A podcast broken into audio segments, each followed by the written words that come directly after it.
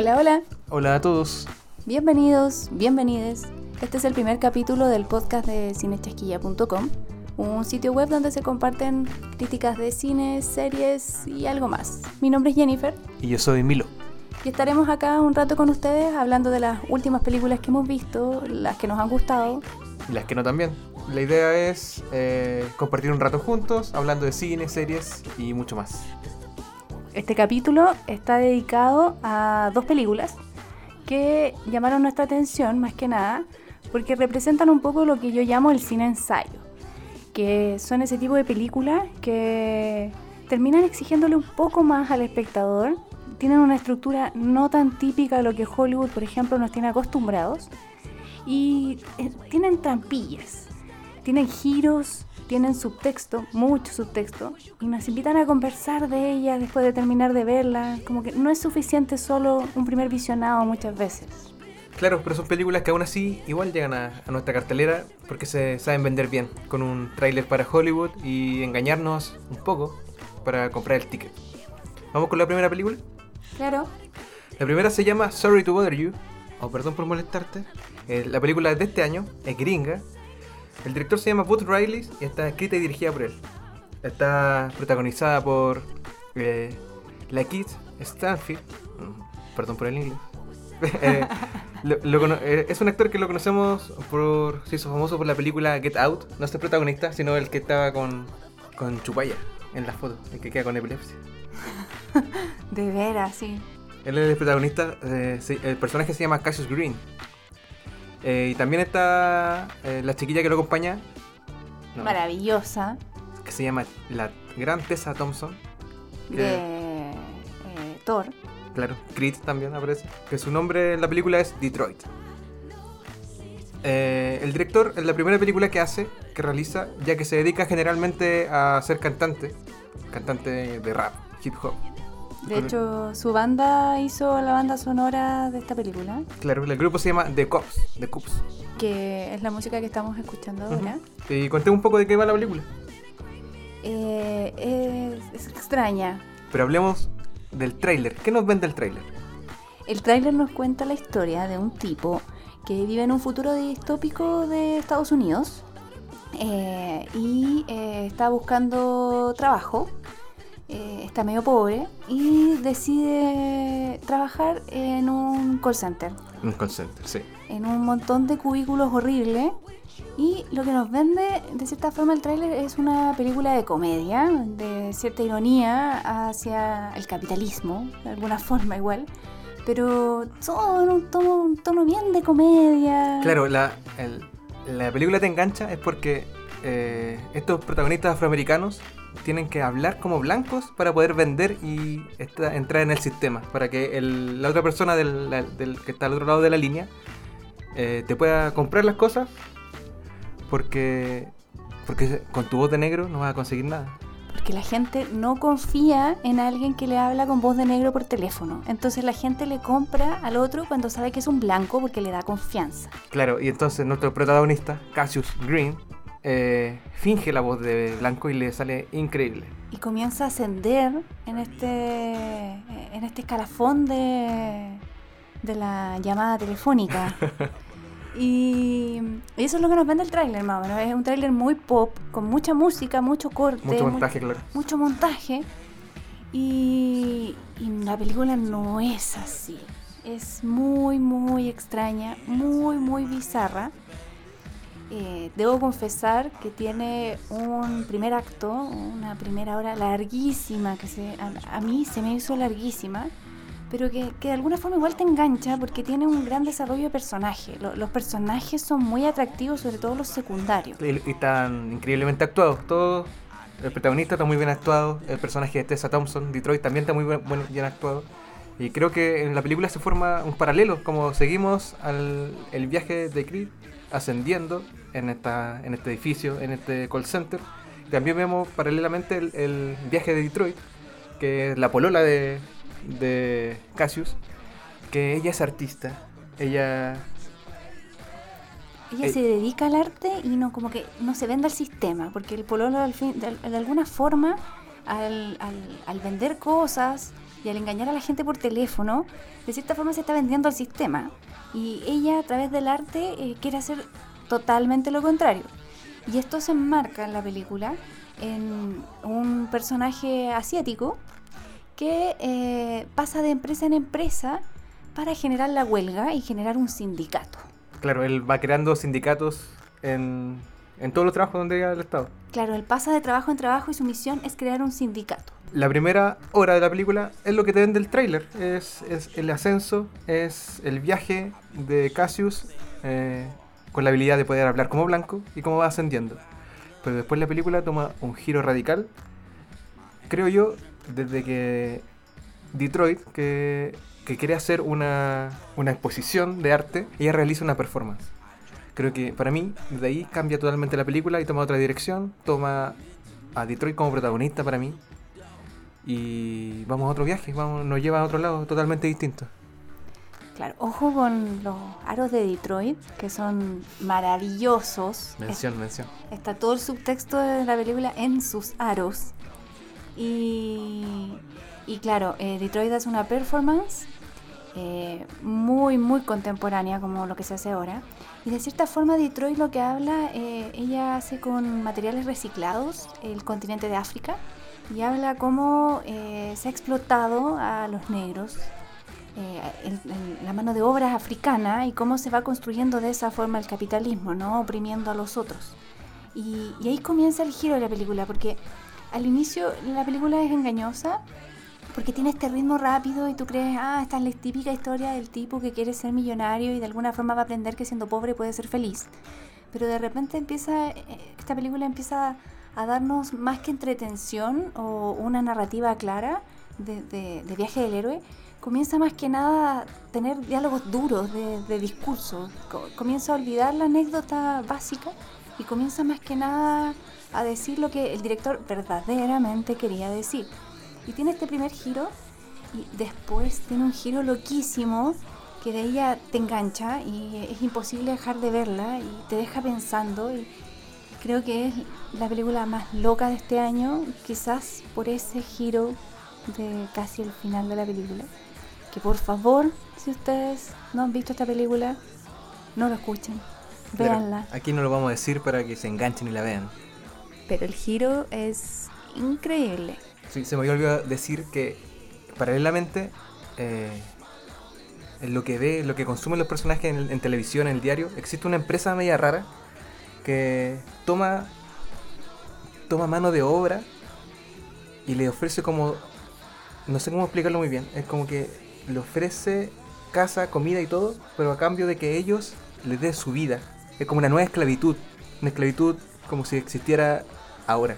Claro, este futuro distópico de Sorry to Bother You toma un poco de esta publicidad que se hacía antes como en los 50 de los suburbios, de estos suburbios perfectos, eh, que quedaban más lejos de la ciudad, que tenían eh, colegio, to- toda esta perfección que se vendía como entre los 50 y 60, y eh, toma esto en el futuro y la promesa de este comercial es venga usted a trabajar acá que nosotros le damos todo lo que una persona realmente necesita para vivir, que es casa, comida, techo y lo vamos a tratar increíble y la comida es exquisita. Y lo que esconde detrás en realidad es una trama oscura de esclavitud en pro de aprovecharse un poco de, de las falencias monetarias de la gente, ¿no? Eso es Sorry to Bother es una película que va contra el capitalismo, que habla harto de la era Trump. Igual siento que, que es reaccionaria, reaccionaria completamente al contexto norteamericano de este año. Eso es solamente discurso. Es, yo creo que se intentó vender con ese tráiler engañoso, que es muy bueno el tráiler. Me tincó mucho la película, por eso la vi. Eh, pero creo que la primera obra te da el tráiler. Pero lo que sigue después es lo que verdaderamente quería decir el director con esta película. Es todo el discurso, es todo el ensayo que veníamos hablando. Claro, el protagonista pertenecía al proletariado, igual que todo el resto, pertenecía a esa masa, y cuando comienza a ascender en este call center, pasa a otro piso de los que son como los seleccionados, que tienen mejor salario, Que ma- ven- mayor dignidad. Y que no venden lo, lo típico que uno eh, vende en un call center, sino que vende algo más. Claro, algo mucho más oscuro que uno sabe que Trump está vendiendo y él lo vende por teléfono y de cierta forma él comienza a vender un poco de su alma, ¿no? Eh, eh, de eso habla la película, en qué momento el dinero es más importante que cualquier otro ideal, ¿no? Y por eso está el paralelo tanto de la novia de él con el arte y cómo intenta denunciar esto, y este amigo que intenta formar el sindicato que no se vende por nada, o sea, él lo que busca es que es igualdad para todos, él no busca ascender solo, quiere ascender con todos. Entonces, el mensaje de Sorry to Bother You es súper claro, es súper reaccionario y creo que es una película que vale mucho la pena ver. Por eso mi recomendación segura es, se va a hacer larga, la primera hora, pero aguanten, que merece la pena.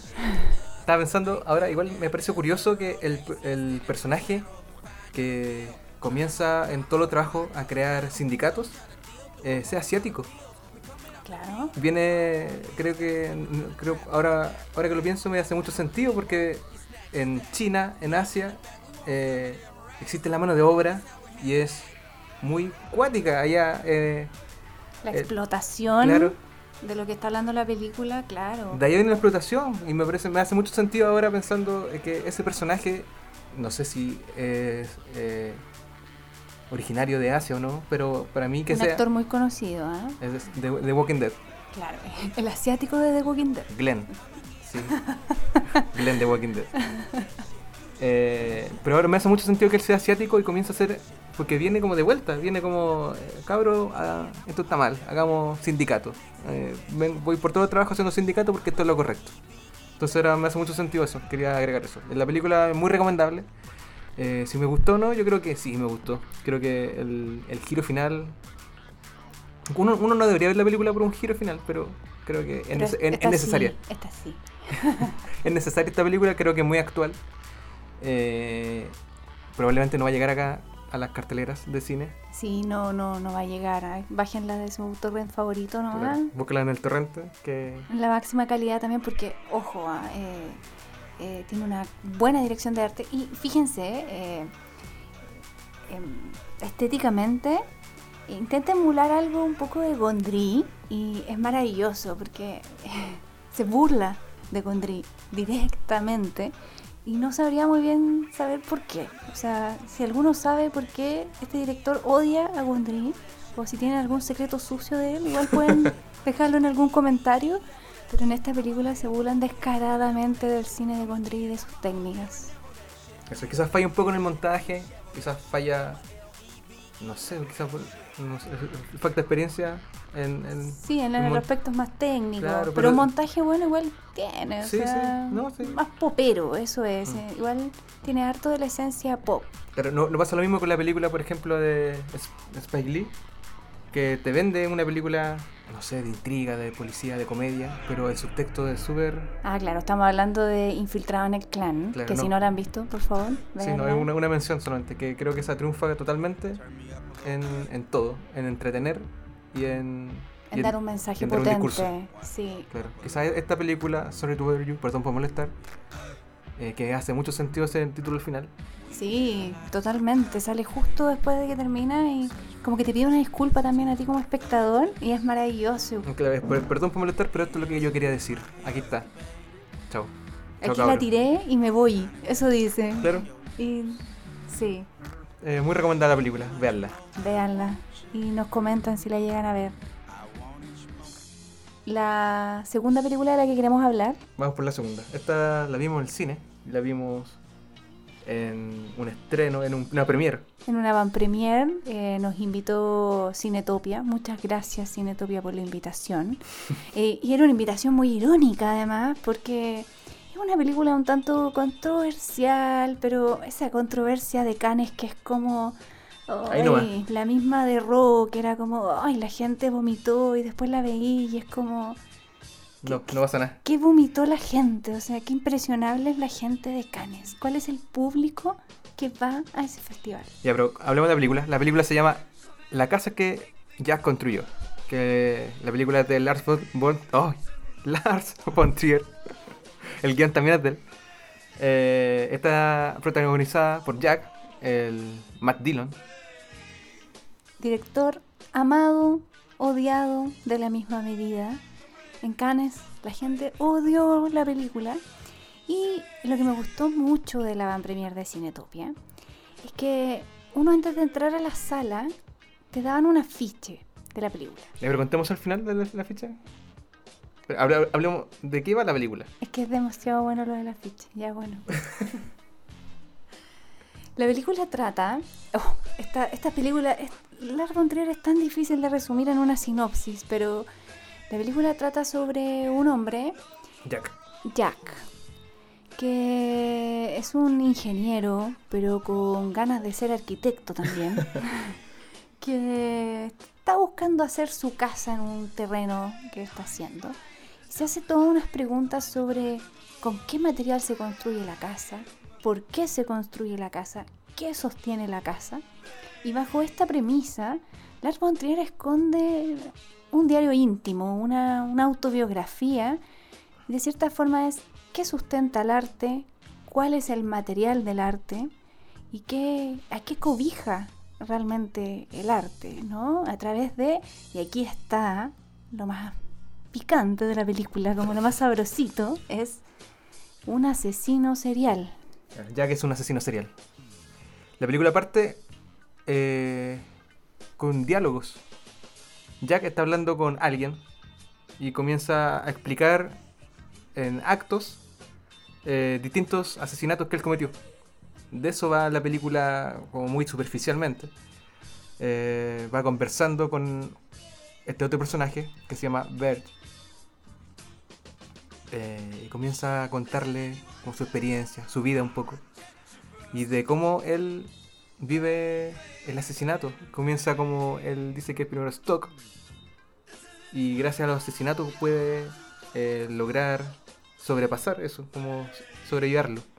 Claro, él cuenta su vida a través de lo que cree fueron, en realidad cuenta cinco actos de asesinato de forma, cree, random, pero en realidad son los cinco que lo definieron porque son los cinco pilares de su casa. Entonces, ahí vamos trasladando la acción también en esta, eh, en esta, en este viaje al pasado por sus asesinatos, pero eh, también vamos eh, teniendo este presente en una voz en off, en un negro, con un fondo de agua, que nos indica un poco qué va a ser hacia el final, ¿no? Y ahora eh, empieza un poco los spoilers, porque es difícil hablar de esta película sin dar un, poquito de la trama, que quizás puede matar la experiencia de alguien si no la ha visto. Claro, eh, aquí comienza también un poco a, jugar un papel importante también el espectador, encuentro yo. ¿Qué es lo que uno ve? ¿Qué es lo que uno qué es lo que quiere decir el director? Eh, yo sentí la película muy personal de él, que él era como una respuesta a quizás los críticos, quizás, no sé, pero era como una, una respuesta sentí yo. El cine de Lars es como De Lars, del tío Lars. del tío Lars es súper vanagloriado, o sea, la gente lo odia igual un poco por su porque es muy gráfico, pero pero igual gana festivales, igual Cannes la estrena igual, o sea, es como la van a odiar, la van a pifiar, pero igual van a estrenar a Lars von Trier porque les encanta esa, esa polémica barata que forma. Y de cierta forma, eh, Lars von Trier ha ido creando su carrera a partir de esto. Y siento que esta película se, des- se despega y es como mostrarle el dedo al medio a los críticos, como ya no me importa tu crítica, esto es lo que soy. Y por eso aplaudo un poco esta película, porque siento que es la película más honesta que ha hecho Lars von Trier. La menos... Es ambiciosa, ¿eh? siento que habla de todo esta película, de todo. Mm. O sea, habla del arte, de su vida, de su obra. De todas las preguntas que él se hace, yo creo. La vida, la muerte, todo, todas las temáticas que nos, que nos podemos plantear a lo largo de la vida.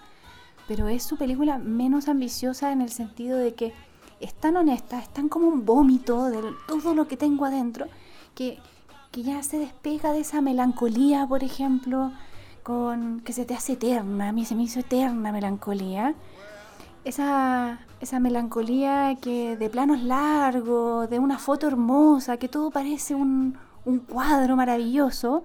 Y eh, comienza a ser, no es, que sea desprolija, para nada, pero de repente él comienza a tomar la cámara, corre detrás de los personajes, se desenfoca, eh, eh, la, la forma de grabar de él comienza a ser más sucia, más, más pasional. Instintiva. Claro, es, es realmente lo que él quería decir. Eh, Matt Dillon, hay que dar una mención aparte, es maravilloso. Él sostiene toda la película. Entera, entera, con matices. Es increíble. Sale Uma Thurman, aunque no esperen verla tanto. No sale mucho. Salen diversos actores conocidos, pero Matt Dillon es Furor, furor. furor. Sí, a mí la película se me hizo un poco larga. Eh, vemos a este personaje que va como un frigorífico que tiene y tiene los, los cuerpos de los asesinatos que ha cometido, los tiene ahí guardados. Eh, el cine estaba muy helado. Eh, sí, Cinehoids, por favor, tienen que subir la calefacción. O Plaza sea, eh, estaba tan helado que era casi 5DX la película. Como que te invitaba, estaba en el refrigerador de Jack adentro, era la sala de cine. Claro. Y, y lo más maravilloso es que la película comenzó a tener reacciones en la gente y eso a mí me agrada, como no mantuvo a la gente indiferente, o sea, no, no sé si gritaba, pero estaba en esos como suspiros de, ah, ¿qué va a pasar? Como, y lo la, la mejor parte de todo fue cuando estábamos en mitad de la función, ya está más de la mitad en realidad, y se para una pareja y se va. Y lo encontré increíble porque sale por la salida de emergencia, prende una luz y todo, o sea, todos nos dimos cuenta que se fueron y se equivocaron de salida. O sea, tuvieron que volver, volver a prender la luz para salir al otro lado. Y yo sentí, esto lo hizo a propósito Lars von. Es como, de verdad, fue un subtexto del subtexto. Fue maravilloso. Estaban atrapados en la película, no podían salir. No podían salir. La, la película, siento que, hablando un poco de ella, eh, me- me- es muy circular y, y- Se debe bastante a que tiene una gran influencia de Dante Alighieri, claro, de los círculos. de los círculos del infierno. Es como esta, esta repetición, que este loop infinito, porque la película, con los diálogos que comienza, son los mismos que ocurren casi al final de la película. Entonces ahí te amarran mucho más eh, a dónde va, a dónde, a dónde nos llevó, a dónde, cómo fue este viaje que hizo el espectador junto al director, dónde nos quería llevar y se repite. Y siento que el asesino, el serial, también está atrapado en eso. Claro, el círculo de la violencia, el, el círculo de la satisfacción y la tristeza, que es algo que está contado en la película a través de una animación realmente muy buena. Y, y- y de cierta forma habla de los vacíos del ser humano, ¿no? Y cómo los vamos llenando, cómo vamos llenando esta casa, cómo la vamos construyendo. Y Pero muy autorreferencial, ¿ah? Claro, tiene partes de sus películas no, que las pone, o sea, hay planos de melancolía ahí y ya el tiro es como que eh, es muy, muy él. Él es Jack. Eh, claro, y Él es un asesino en serie. está hecha para él y, y- y podría haber sido un carpintero, podría haber sido cualquier otra cosa. ¿Y por qué es un asesino serial? Para molestar a la gente. O sea, Lars von Trier lo hace a propósito porque es un asesino serial con TOC, eh, sin sentimientos. Entonces pueden imaginarse un poco las barbaridades que se imaginaba o que intentaba satisfacer a través de, de- de sus asesinatos. Claro, y todo lo que provocó, yo creo que por, se, se debe a que uno ve lo que hace el, el asesino. A, a todo. Claro, porque hace cosas políticamente incorrectas. O sea, está al lado de un niño, imagínense. Y la gente estaba como con ataque en la sala. Es como, estaban tocando lo más preciado que hay en la sociedad, ¿cachai? Son los niños.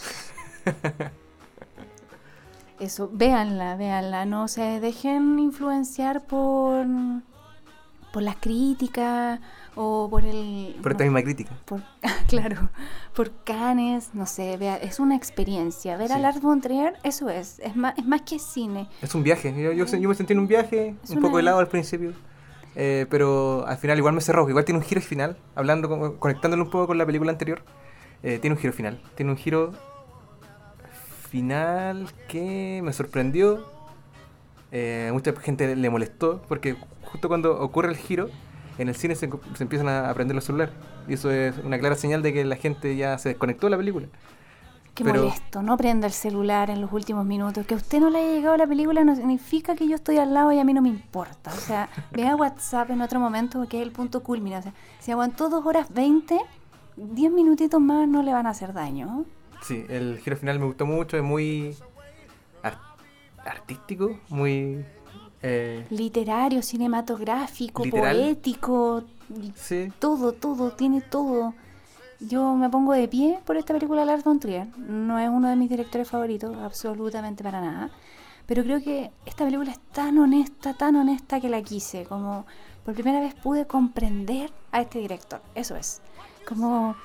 este, tiene subtexto, tiene mucho, pero es que en realidad más que el subtexto esta película se entrega en diálogo y es, es bruta en eso. Y no teme, no teme un poco esconder su condición de ensayo, de, de diario íntimo.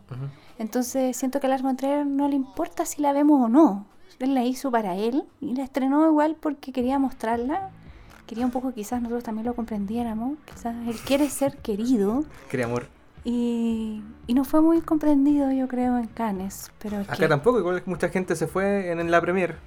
hoy sí les cuento. Cinetopia tuvo la gran idea de entregar unos pósters de la película. eh, y no son unos pósters chiquititos, son gigantes. Y muy bonitos. Y resulta que todos lo agarraban al inicio felices. Y después nos vamos yendo de la sala y hay pósters botados.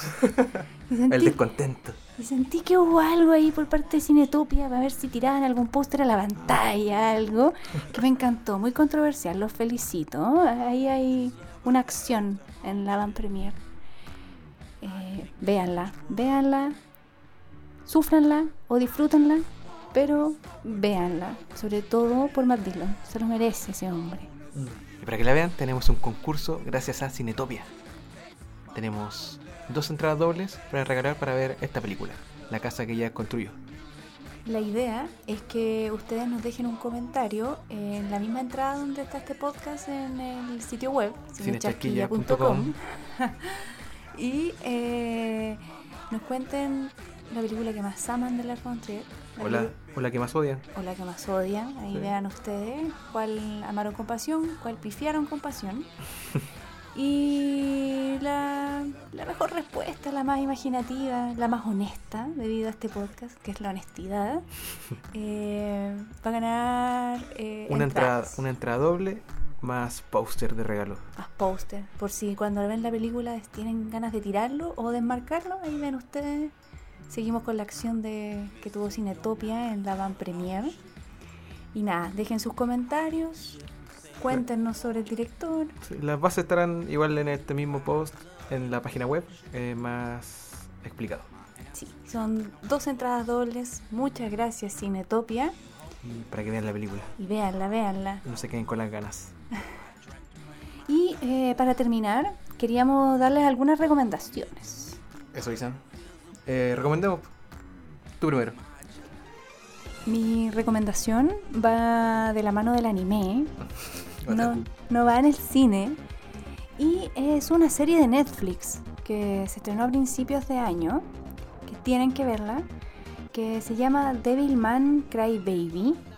El director es Masaki Yuasa, un director con una animación viva, una animación que, o sea, si ustedes están acostumbrados, no sé, a Pixar, Disney, vean Masaki Yuasa porque eh, eh, te lleva a los límites de la animación. Él Eso tiene, es. sí, él tiene unos capítulos también dirigidos en Hora de Aventura y se notan. Los más loquísimos. O sea, si ustedes creen que Hora de Aventura es loquísimo, imagínense dirigido por Masaki Yuasa. eh, Búscalo en cosa. YouTube. Los personajes, cómo se mueven, o sea, es utilizar la animación en todo su esplendor, al menos para mí. O sea, no, no, es saber que la animación no tiene límites. Y eh, crea esta adaptación de Devilman, este De Gonagai. de Gonagai, el gran Gonagai que vimos hace poquito en el cine con Massinger Z, Ujú. que era buena.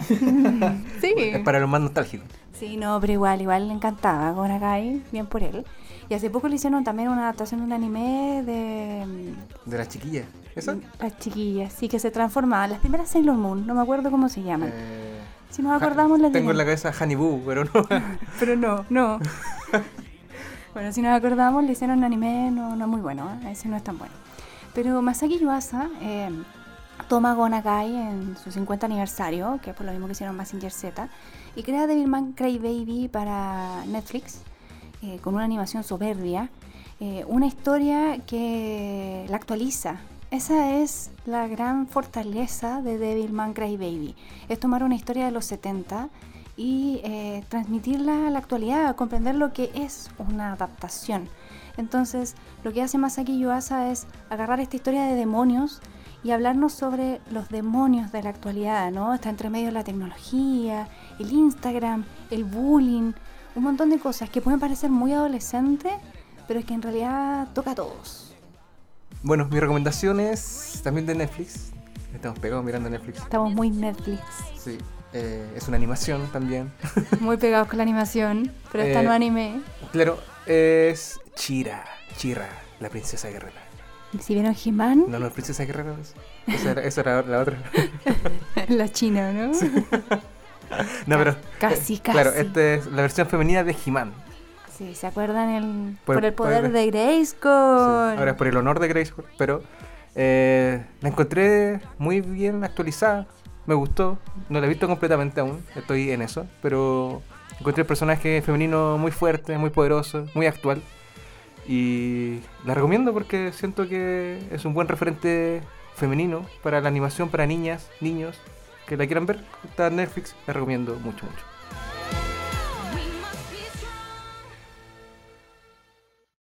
Y ese fue el capítulo de Cine Chasquilla, eh, podcast número uno, piloto. Pueden dejar en los comentarios lo que les gustó, lo que no, eh, nos recomienden algo para ver. Claro, perdona de nuestras falencias. Estamos aprendiendo a hacer esto, así que eso. Mi nombre es Jennifer, me pueden encontrar en Twitter por arroba Jenny Basaletti. Claro, mi nombre es Milo. También me pueden encontrar arroba Milo Chicaguale, C-H-I-C-A-H-U-A-L-E. y las redes de Cine Chasquilla, el sitio web cinechasquilla.com y en Twitter y Facebook por arroba cinechasquilla. Claro, no se olviden de participar en el concurso. Y en la página web eh, pueden encontrar las críticas escritas de Sorry to Bother You y la casa que ya construyó. Los invitamos a leerla, comentar. y seguirnos. Nos vemos la otra semana. Nos vemos. Adiós. Chao, cabros.